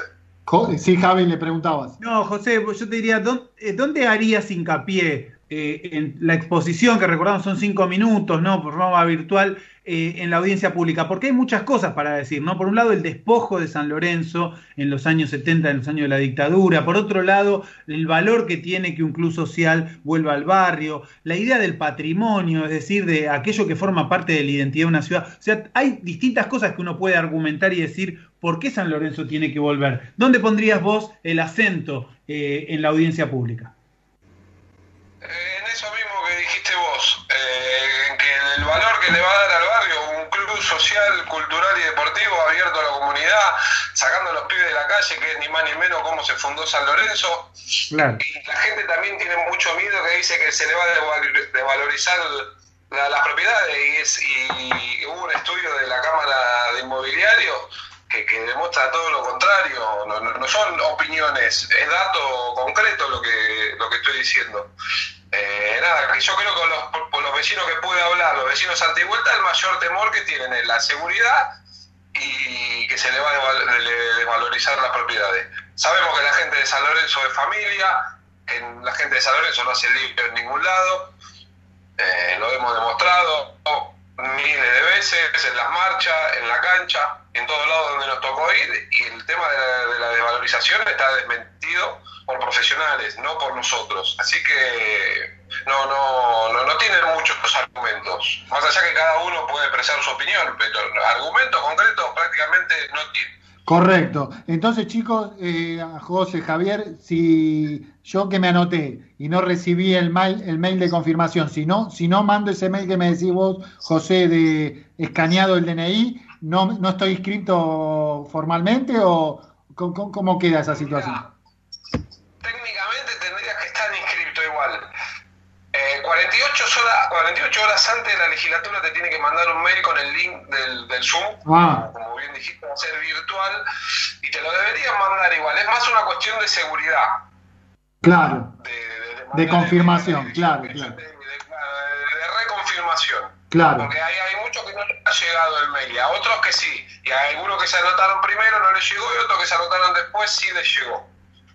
Así que yo creo que ya mandando el mail, si el mail no te viene rebotado, el mail llegó. Así que tienen que estar inscritos. correcto.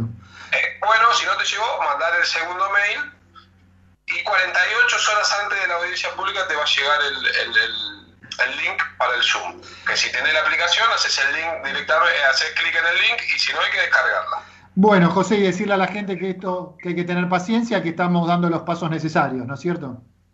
Sí, sí, paciencia, no confrontar con los vecinos, lo que se pongan en contra, porque ya hubo unos Zoom, no, no de la audiencia pública, sino unos Zoom entre vecinos, más allá de los que hizo el, el club el año pasado, eh, para la primera lectura. Entendés que hay, hay muchos que se gritan y te putean, ¿viste? No confrontar con nadie. No, no aparte no le sirve a San Lorenzo, no nos sirve a nosotros porque estamos ganando, digamos. Tal cual, no tenemos que entrar en esa. Nada, inscribirse con fe y nada, seguir a otro paso más, importantísimo, como muchos otros, prácticamente ya sería el decisivo, pero no menos importante que los demás, y siempre de la misma manera, con tranquilidad y con fe, porque nada, no nos van a hablar de utopías a nosotros, así que nada, yo estoy muy confiado de que va a salir todo bien. José, como siempre, agradecerte, José Navais, eh, la participación en Boedo congre- eh, asambleísta, miembro de la subcomisión del hincha hace muchos años, eh, miembro de la Vuelta a Boedo. Agradecerte enormemente por estar siempre eh, presente y, y, bueno, hablar en, en los micrófonos de Boedo Mi. Gracias. ¿eh? De San Lorenzo, siempre dispuesto. Abrazo para todos. Un abrazo enorme, José. José Navais, ¿eh? en los micrófonos de Boedo Mi, hablando de la, de esto, de la, la utopía, como decía, que no es tan utopía, que es una utopía que se... ¿Es utopía si se concreta, Javi? ¿Cómo es? Bueno, dicen que las utopías sirven para que uno siga caminando, ¿no? Este, que es como el horizonte, uno nunca llega, camina y se aleja, camina y se aleja. Y pareciera que para qué sirvió, decía Eduardo Galeano, para eso, para seguir caminando. Así que la utopía nunca termina, me parece. Nosotros vamos a llegar siempre a un punto y bueno, hoy el punto es la rezonificación, después será la construcción del estadio, eh, las instalaciones. Pensemos en la historia de San Lorenzo, en donde el estadio se fue haciendo paso a paso. Hay que tener paciencia, no desesperar y avanzar, no quedarse paralizado, que eso es muy importante y es lo que hizo la gente de San Lorenzo. Mira, perdió otra vez estudiante de Río Cuarto por penales, ganó Platense, estaría desde el cielo el polaco Goyeneche cantando un tango, se debe estar emborrachando otra vez el querido polaco este, por su Platense. Y bueno, otra vez estudiante de Río Cuarto queda en la situación de por, eh, perder por penales. No sé, ¿partió el gordo Ortigosa, Juan? Sí, primero. Sí, pateó gol, gol de Ortigosa, no falla. Bueno, bueno. Eh, habrá que ver lo de Ortigosa, este tema, si, si, influye en algo. Yo creo, todavía tengo la expectativa que, que Néstor eh, venga como, como, incorporación de último momento. Eh, Juan, vos siempre tenés algo sobre una carta bajo la manga. ¿Qué, otra cosa hay que estar atento del mundo fútbol en San Lorenzo? A ver, eh, acá, perdón que, que, que, te interrumpa, pero me llega un mensaje, me llega un mensaje de acuerdo, sí. a, la, de, de, acuerdo a la consigna que nosotros habíamos puesto en, en las redes sociales, y Ignacio Rodríguez me dice, ¿está obligado San Lorenzo a salir de la anestesia institucional y futbolística? ¿De la anestesia? Sí, de la anestesia. Ojalá que con algún título, pero si podemos evitar papelones y esas hierbas, mejor. A ver, claramente la gente en este equipo confía, siempre el hincha de San Lorenzo, ustedes lo saben bien, muchachos, eh, son más, grandes que yo y tienen más campeonatos encima. Eh, tienen esa, esa cuotita, pero saben que se, se, viene trastabillando año tras año, que después del 2014 San Lorenzo vino en, una, en un pique hacia abajo considerable y eh, está tratando de dar vuelta a la historia hace cuántos años ya, hace varios procesos que no, no encuentra la forma. Y sí. parece, a ver, eh, no, no vamos a decir es el indicado, porque todavía Dabobe no, no, no sabemos ni qué equipo va a parar, no sabemos cómo va a jugar, qué esquema va a utilizar y demás. Eh, pero claramente San Lorenzo tiene que, que, despertar porque es un gigante dormido y ojalá que sea con este técnico y que, y que, que se empiece a, a valorizar lo, lo, lo, que tenemos dentro del plantel, que son grandes jugadores. Sí. ¿Cuál es la expectativa de Hernán Sanz para este semestre? Tengo buenas expectativas. Lo que te contaba antes, me parece que es un entrenador que, que está más limado y tiene más eh, calle y es más bicho en algunas situaciones, eh, sobre todo por el tema del planteo de los partidos y demás, la elección de algunos jugadores. Eh, me, deja bastante tranquilo esta elección de, de Dabobe. Y bueno, pensando en el cuál será su primer equipo en el entrenamiento de mañana, imagino que para el primer amistoso con Atlético no habrá muchos cambios no sé si quieren jugar un poco con eso y repasar lo que podría hacer el equipo. Es, es, por la mañana, ¿no? En el nuevo gasómetro. A las 10 de la mañana, sí, en cancha de San Lorenzo, hoy sin TV. Ojalá que mañana tengamos una buena noticia de que posiblemente sea televisado, aunque no creo. Correcto, bueno, a las 23.19, eh, a ver, las historias de la hinchada de San Lorenzo en cuanto a sus cánticos y su su plataforma discursiva y de temas musicales es, conocida. Eh, pero hoy, Javier, ¿vas por el lado de la hinchada tu informe? Sí, Beto, hoy vamos a hablar, ya hemos hecho algún informe sobre la música en la tribuna de San Lorenzo, que es enorme, variada y tradicionalmente conocida ya. Pero vamos a hablar algo de lo que hablamos con José Navay recién, que tiene que ver un poco con con ese espíritu seguidor, fiel, la más fiel se canta, ¿no? Eh, que, que, ha caracterizado a la gente de San Lorenzo y hay cantidad de historias para contar, cantidad de historias que tienen que ver con cómo se ha forjado ese amor, esa identidad, esa identificación con, con el club por parte de, de, los hinchas de San Lorenzo. Todo el mundo dice que su hinchada es la mejor, sus hinchas son inigualables, pero nosotros acá traemos datos, muchachos, traemos información. Ver, quiero datos, quiero papeleta, traemos quiero datos concretos, hermano, quiero datos concretos, basta de verso, a ver. ¿Cuáles son los hay, hay, mucha historia para contar de, de San Lorenzo. Ahí mi, mi, hija Mora me dice, papá, deja de hablar de la década del 30, del 40, habla de cosas de hoy. Bueno, vamos a arrancar por la década del 30 y vamos a llegar hasta hoy.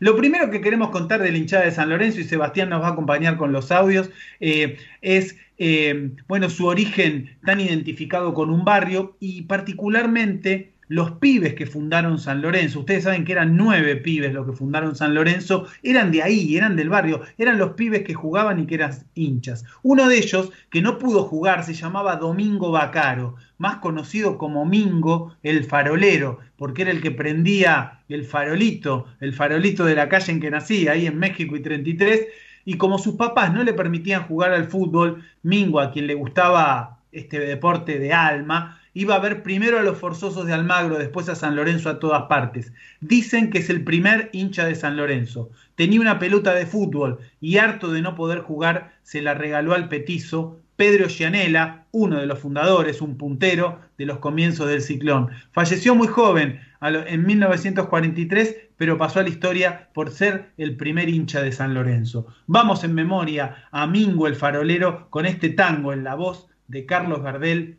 farolito de papel. Vamos con el audio 1, Sebastián. Tus grupos me encerré y en tu arrullo me dormí y dormido me quedé.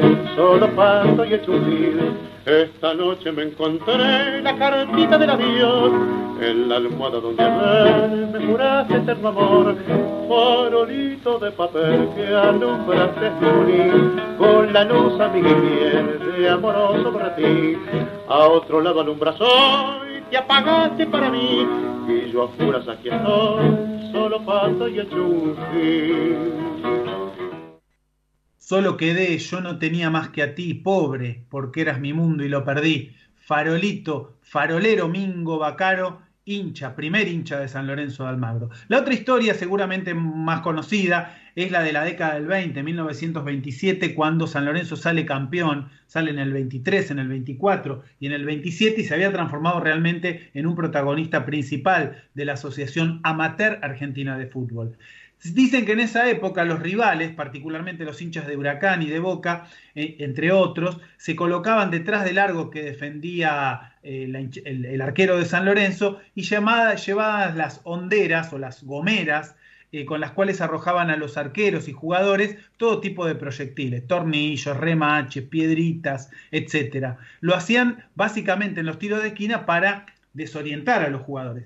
Y ahí se formó un grupo de vengadores, grupo de justicieros que fueron conocidos como la barra de la goma. Los hinchas del club este, formaron este grupo, que sus integrantes utilizaban las cámaras de goma de las ruedas de bicicleta, la ataban con alambre, este, la llenaban de arena y se metían entre la hinchada visitante. Cuando veían que se producían estos comportamientos, bueno, ponían disciplina a gomazo limpio, ¿sí? La famosa barra de la goma. Así decían en un texto que habían distribuido, ¿no? Quedan pues avisados todos. Si nuestros adversarios quieren buen fútbol, se lo brindaremos, pues tenemos algunos maestros en el cuadro. Y si prefieren leña, la repartiremos a discreción e incluso a domicilio. Elijan que habrá para todos los gustos. Así se eh, emblemáticamente se constituía la barra de la goma. 1927, San Lorenzo campeón, 26 triunfos, 5 empates, solo dos derrotas. Y el padre Lorenzo Massa, ese mismo año, intervino para desarticular este grupo que no era conveniente para la constitución del club. Dedicado a esa barra de la goma, tango Noche de Reyes de Pacho Maglio, padre bandoneonista, hijo jugador de San Lorenzo en 1927. Vamos con el audio 2, Noche de Reyes.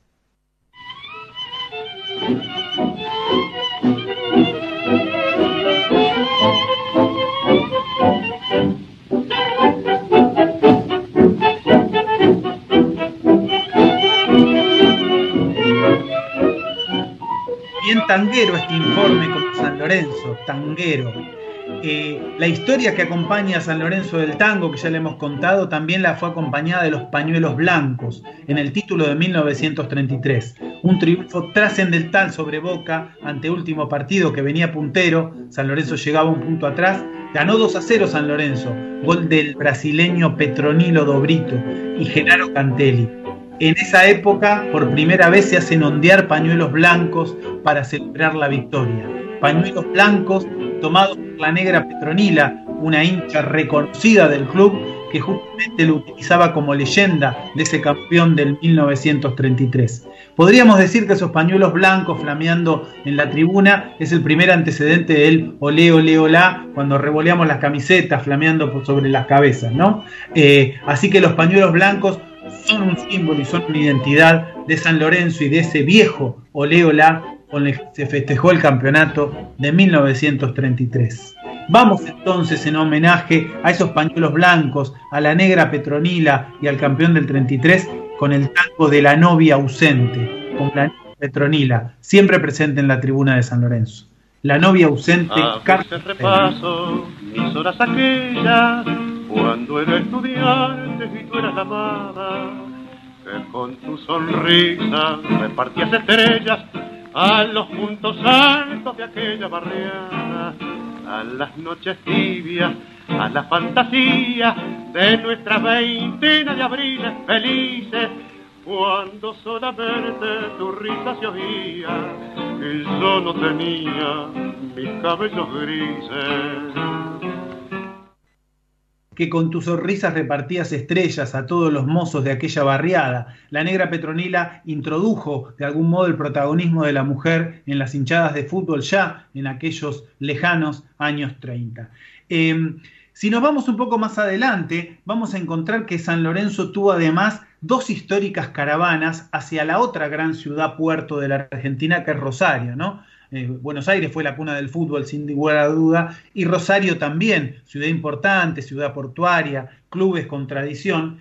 Y nosotros los más de esta edad nos vamos a acordar de aquella caravana convocada por el Bambino Beire en el año 95 al gigante de Arroyito para dar la vuelta después de 21 años, pero hubo otra caravana en el año 46, 1946, y en este caso en la cancha, en la cancha de Newell's Old Boys, donde el terceto de oro, Farro Pontoni Martino, ganó 3 a 2 sobre la hora en un partido polémico que terminó suspendido por incidentes eh, por el público local y que va a jugarse luego los 70 segundos restantes. La primera vez que se juegan 70 segundos.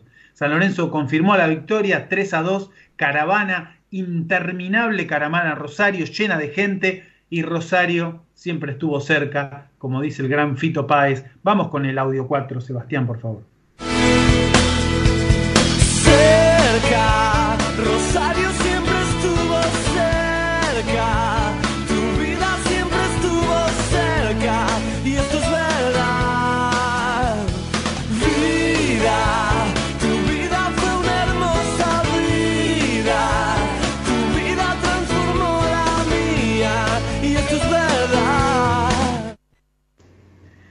Caravanas, caravanas a Rosario, ciudad que donde hay mucho cuervo, ¿sí? donde San Lorenzo se hizo fuerte en una plaza difícil. Bebimos en los bares santos de la verdad, dice Fito Páez, y ahí San Lorenzo festejó eh, dos títulos, uno eh, casi para dar la vuelta en el 46 y otro efectivamente en el gigante de Arroyito.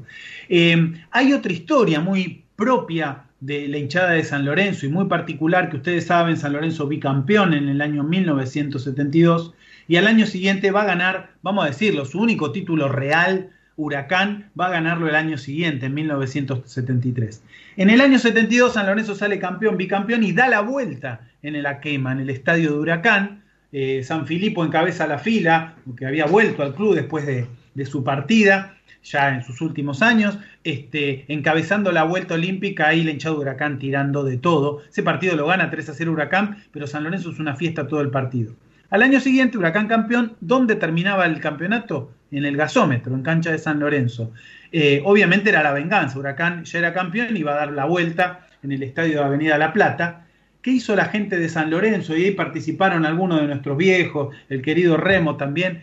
Levantaron el pasto, muchachos, se metieron en la semana, levantaron el pasto, se robaron un arco y el partido se tuvo que trasladar de sede. Finalmente ese partido se va a jugar en cancha de Vélez, eh, no se juega en el gasómetro y Huracán se quedó con las ganas de dar la vuelta en el gasómetro de Avenida La Plata. ¿Qué va a ser? Así hemos sido en nuestra rivalidad de barrio, en nuestra paternidad futbolística y así se lo dedicamos con este tema tan bien interpretado de los cuervos de Poe. Vamos con el audio 5, eh, Sebastián.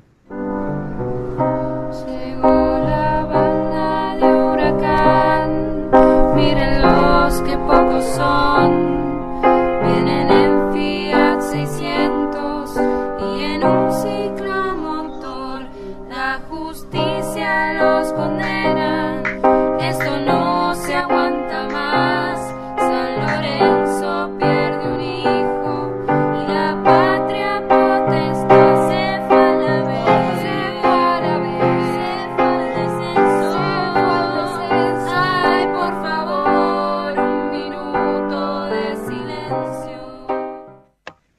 Esta anécdota sí, la verdad que es irrepetible, ¿no? Y la otra, en tiempos de, de- escasez, en tiempos asiagos para San Lorenzo, eh, la multitud del año 82, con el descenso y con ese retorno épico, va a constituir todo un grupo de, de gente que, que apareció en aquella época en la tribuna de San Lorenzo. Cacho y Milanesa, Poli, Madera, ¿sí? Eh, bueno, algunos líderes que organizaron caravanas, sin estadio San Lorenzo, en la B, primer grande descendido, eh, y rebautizó a la hinchada La Gloriosa. Ahí comienza el nombre, el mote de la gloriosa hinchada de San Lorenzo, eh, con cientos de cantitos, ¿no? Te- ciclón, te- ciclón, tan solo es un año, te vamos a seguir. Esta es la gloriosa hinchada de San Lorenzo, la que no tiene cancha y se bancó el descenso. Aquellos cantos, aquellas rimas que salían de la misma tribuna, ¿no? Alguien traía el hit del momento y le ponían una rima, cuenta madera, ¿no? Eh, y Norberto, también histórico de la barra, que,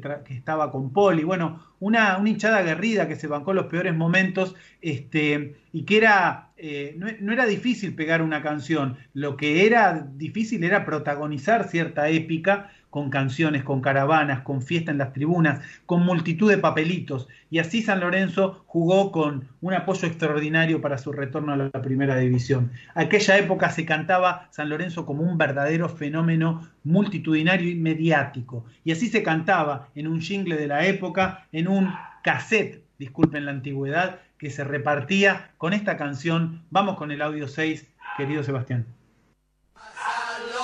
Lorenzo nadie lo para, a San Lorenzo nadie le gana, la muchachada ya se alborota, porque a esta hinchada nadie la toca, como ganarle a los de si es un ciclón que viene del cielo, que sopla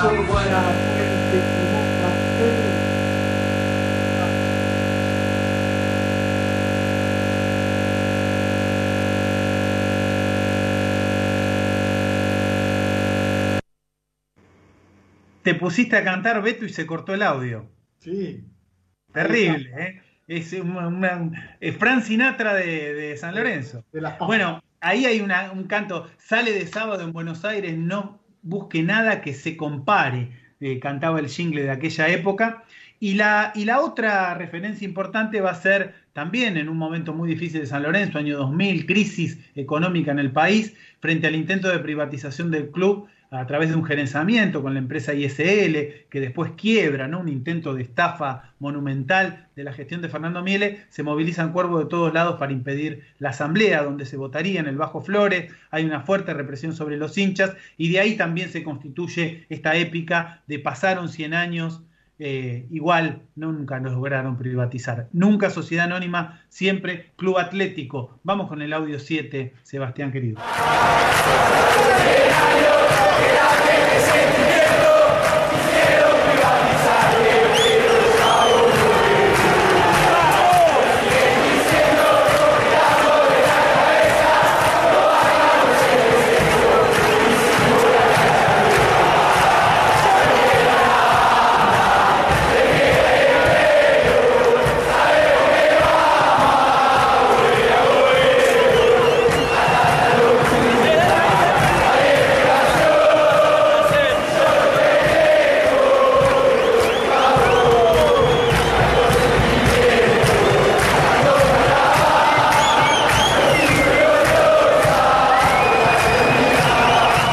Pasaron 100 años, que late este sentimiento.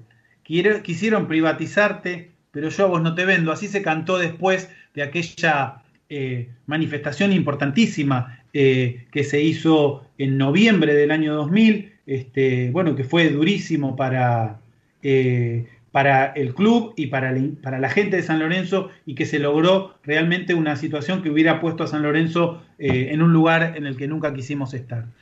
¿Por canción, la canción de la tribuna del Pasaron 100 años, yo creo que mu- muy dedicada también a una época, ¿no? Y a marcar un, un punto de, de contacto con lo que fue, tuvo un momento histórico, recordemos Argentina entra en crisis en el 2001 y San Lorenzo en un momento crítico, económicamente, bueno, eh, muy crítico, va a resistir esa, esa situación. Y la última es la revolución de marzo, ¿no? La revolución de Plaza de Mayo, marzo del 2012. Ahí uno realmente cree que se da el quiebre para lo que es el retorno a Avenida La Plata. ¿no? Más de 100.000 personas se manifiestan en Plaza de Mayo, marzo del 2012, para reclamar la devolución de las tierras, un fenómeno que desborda, imprevisto. Había una marcha organizada, nunca se pensó que iba a haber esa multitud organizada por la subcomisión del hincha, con Adolfo Res, con, bueno, con toda la gente acompañando, con muchos legisladores también acompañando, Lau- Laura García Tuñón, recordamos, entre otras. Bueno, es coloralio de muchas gestiones, movilizaciones, y Madera, este querido Osvaldo Tiñanelli, Madera, en ese año, previo, previos años al 2012, dice, hay que volver. Avenida La Plata es nuestro lugar. Yo siempre fui fútbol, pero San Lorenzo, escuchen bien lo que dice Madera, pero San Lorenzo se hizo grande porque socialmente fue grande. A partir de principios de los 70 empecé a escuchar de parte de los dirigentes y muchos hinchas que San Lorenzo es solo fútbol. Y ahí empezamos a caernos. Hoy con 53 años, año 2007, pienso que si no nos recuperamos socialmente podemos desaparecer. Miren lo que dice Madera, año 2007, ¿no? Qué visión. San Lorenzo no es solo fútbol. San Lorenzo es grande porque fue grande socialmente. Y por eso vamos a volver, muchachos. Volver con la frente marchita, no, vamos a volver con la frente alta, Avenida La Plata. Si podés, con el audio Sebas, no sé si estamos enganchados, el último audio, el audio número 8, el tango Volver. No adivino el parpadeo de las luces que a lo lejos van marcando mi retorno. Son las mismas que alumbraron con sus pálidos reflejos hondas horas de dolor.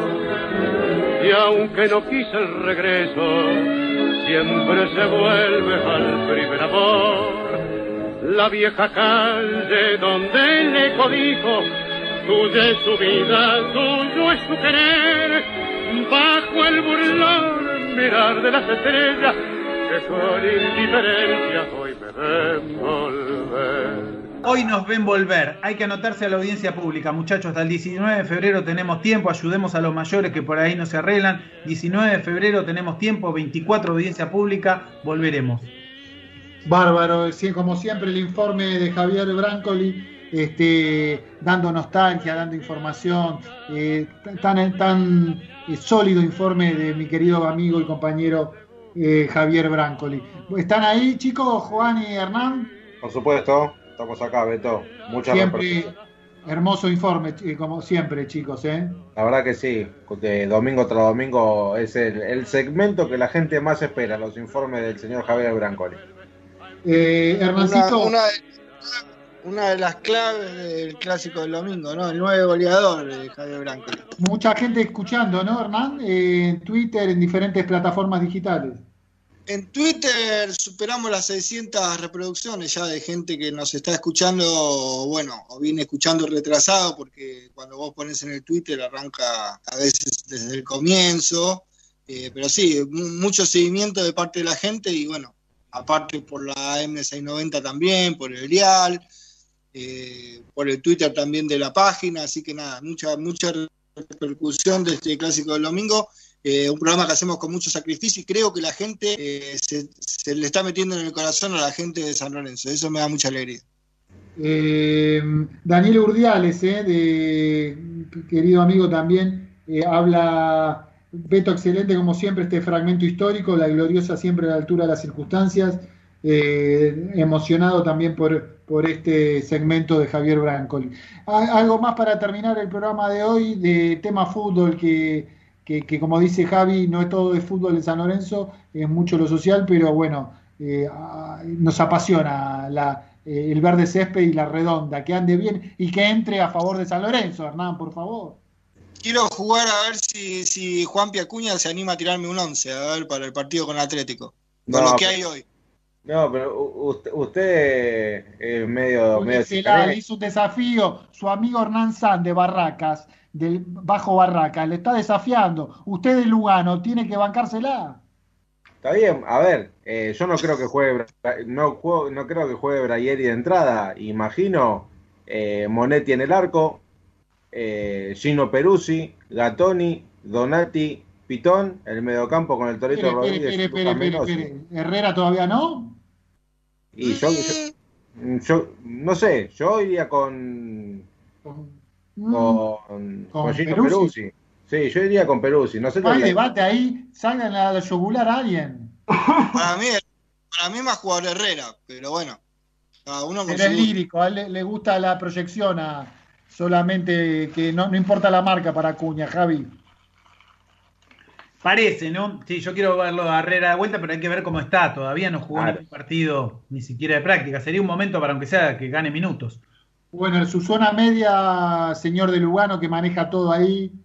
Eh, imagino que el Torito Rodríguez junto con Lucas Menosi y Juan Ramírez, Ángel Oscar y, y Di Santo. Imagino que va a salir con ese con ese 11 en la cancha.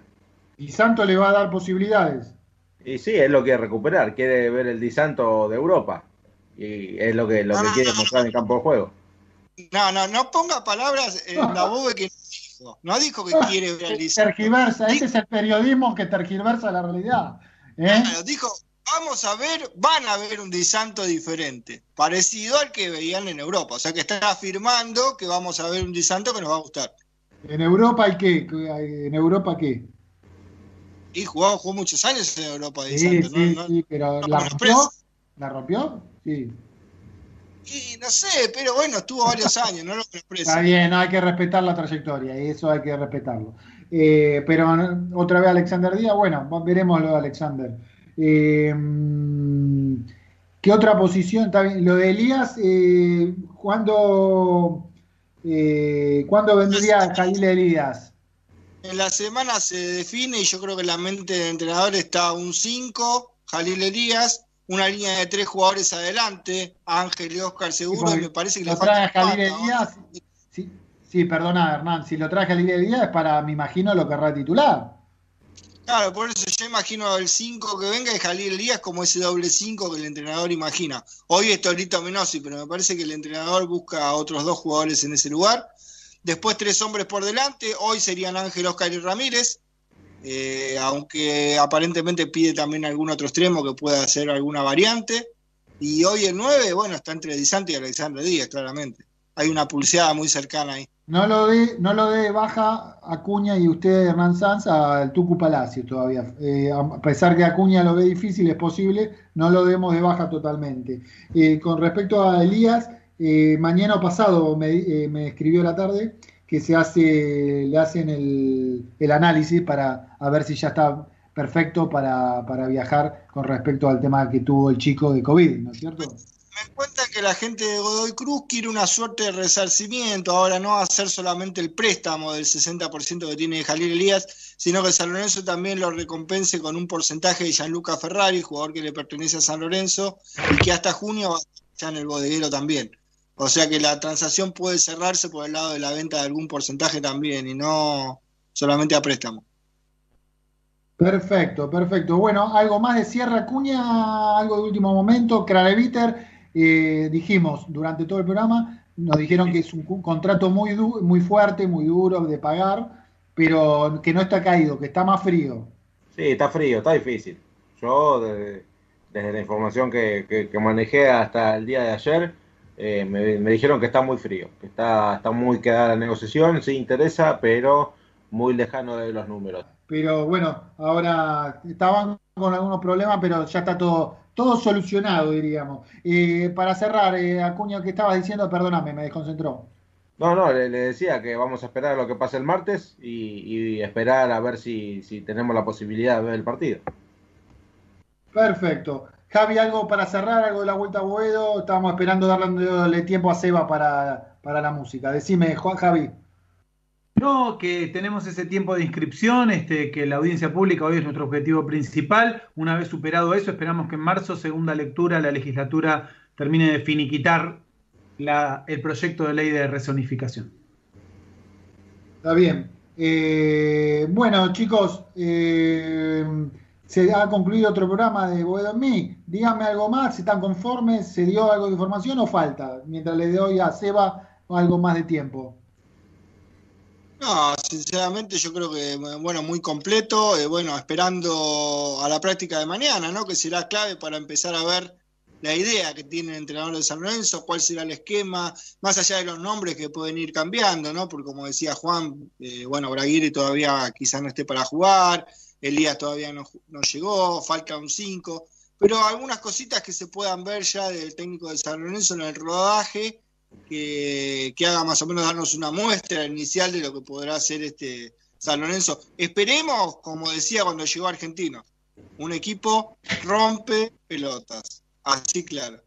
Hay que ser un equipo, como dijo Daoe, un equipo turro, un equipo que moleste, ¿eh? no, hay que, no hay que ser tiernito como nos pasó en cancha de boca, que se cayó Tevez y le pedían eh, casi una foto ¿eh? del uruguayo, que la primera vez un uruguayo que, le pide perdón por una patadita, que después se la, se la pegó Tevez. Hay que ir a la bombonera y plantarse y decir, este es el que es, es tu papá, hermano, y acá se banca San Lorenzo la situación. Hay que pararse, de, hay que pararse de mano, y en Copa Libertadores ni que hablar. Así que necesitamos, necesitamos personalidad. Espero que Braguieri empiece a dar un poquito de ese aspecto. Le tengo confianza. Espero que en el 5, no sé, es fundamental el 5, directiva. Es fundamental la- para la asesoría técnica que no se equivoquen en el 5 y que traigan un tipo de cierta este, de cierto temperamento, de cierta trayectoria, me parece que ahí eh, es importante que no se equivoquen y si hay que poner un manguito más en el 5, que lo tendrán que poner. No sé, eh, obviamente sin romper las arcas,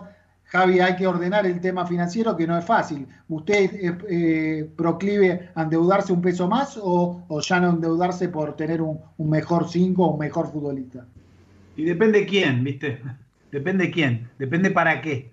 Este, si, si vale la pena hacer la apuesta, tiene que ser una certeza, no una... ¿Sí o no? Javi, ¿Craneviter sí o no? A mí Craneviter me gusta. No sé en qué nivel está ahora, sinceramente no lo seguí, no sé 27 cómo años, 20, Pero me está la edad justa. Pero me gusta. Me, me imagino a Tinelli o me imagino al, al técnico, pero a Tinelli diciéndole, pibe, Craneviter, vos jugaste en River, todo bien, en su momento anduviste muy bien, pero después tu carrera empezó a descender. Es el momento, San Lorenzo te puede dar un trampolín importante, eh, como eh, esta camiseta la usaron muchos grandes para después volver a, a la selección y mantenerse en su momento como Ruggeri, eh, este chico no es Ruggeri, pero está en la edad promedio, 27 años, una edad linda para decir, bueno, otra vez tomo confianza y me ve Escalón y me ve la selección. Este, a la selección le hace falta un 5 que raspe, tampoco hay muchos 5 que raspen, que tengan nivel. Este chico puede ser, a mí nunca me deslumbró, pero no vamos a, no vamos a desconocer la jerarquía, Acuña. No, seguro. No, no vamos a desconocer la jerarquía, pero tampoco podemos eh, depender solamente de, de, un, de un refuerzo que venga, ¿no? San Lorenzo con lo que tiene hoy eh, en, su, en sus filas tiene que, que empezar a, a proporcionar los, los, diferentes apellidos y también los rendimientos pensando en, en la triple competencia que, que, se le viene por delante al Ciclón y apostar, yo apostaría fuerte a los pibes para lo que es Copa Argentina y después irme echando jerarquía con, con jugadores de, de, nombre. Agradeciéndole a todos los oyentes, a todos los más de casi 700 en Twitter, en YouTube, por lo que me decía Hernán Sanz, de tanta gente que cada vez se suma los domingos, a Lidia desde Mataderos, los más fieles, a Hernán, a Hernán en, la zona de Barracas, ya dijimos, como en Barracas está Laura López, está Javier, eh, perdón, Joaquín Lincoviec, ahí en la zona de San Telmo, que se nos fue hoy. Eh, agradecerle a todas y todos. Eh. Javi, querido, buenas noches. Ya volvió la PC, se reconfiguró el espacio satelital de Internet para el señor Sebastián, ya nos podemos despedir buen fin de semana, buen comienzo de semana, Juan Pablo Acuña, Hernán Sanz. Y si Dios quiere, el domingo que viene con Boedo en mí, con más información, con el C5 que queremos. Gracias, Eva, gracias a todas y todos. Si Dios quiere, el domingo. Chau, chau, chau. Nos vemos, queridos compañeros. Chau. Buena semana. Vivir sin vos, morir sin Dios, esquinazo al azar, soledad de llevar que Boedo y Tarija pelean a llorar. No pude ser indiferente, no supe perderme entre la gente, pero aprendí a no ir a buscarte y acá estoy.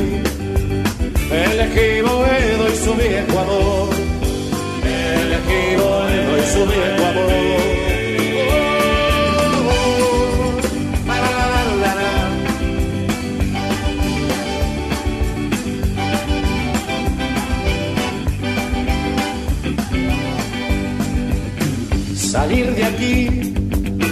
no estuvo en mí. En el tiempo de andar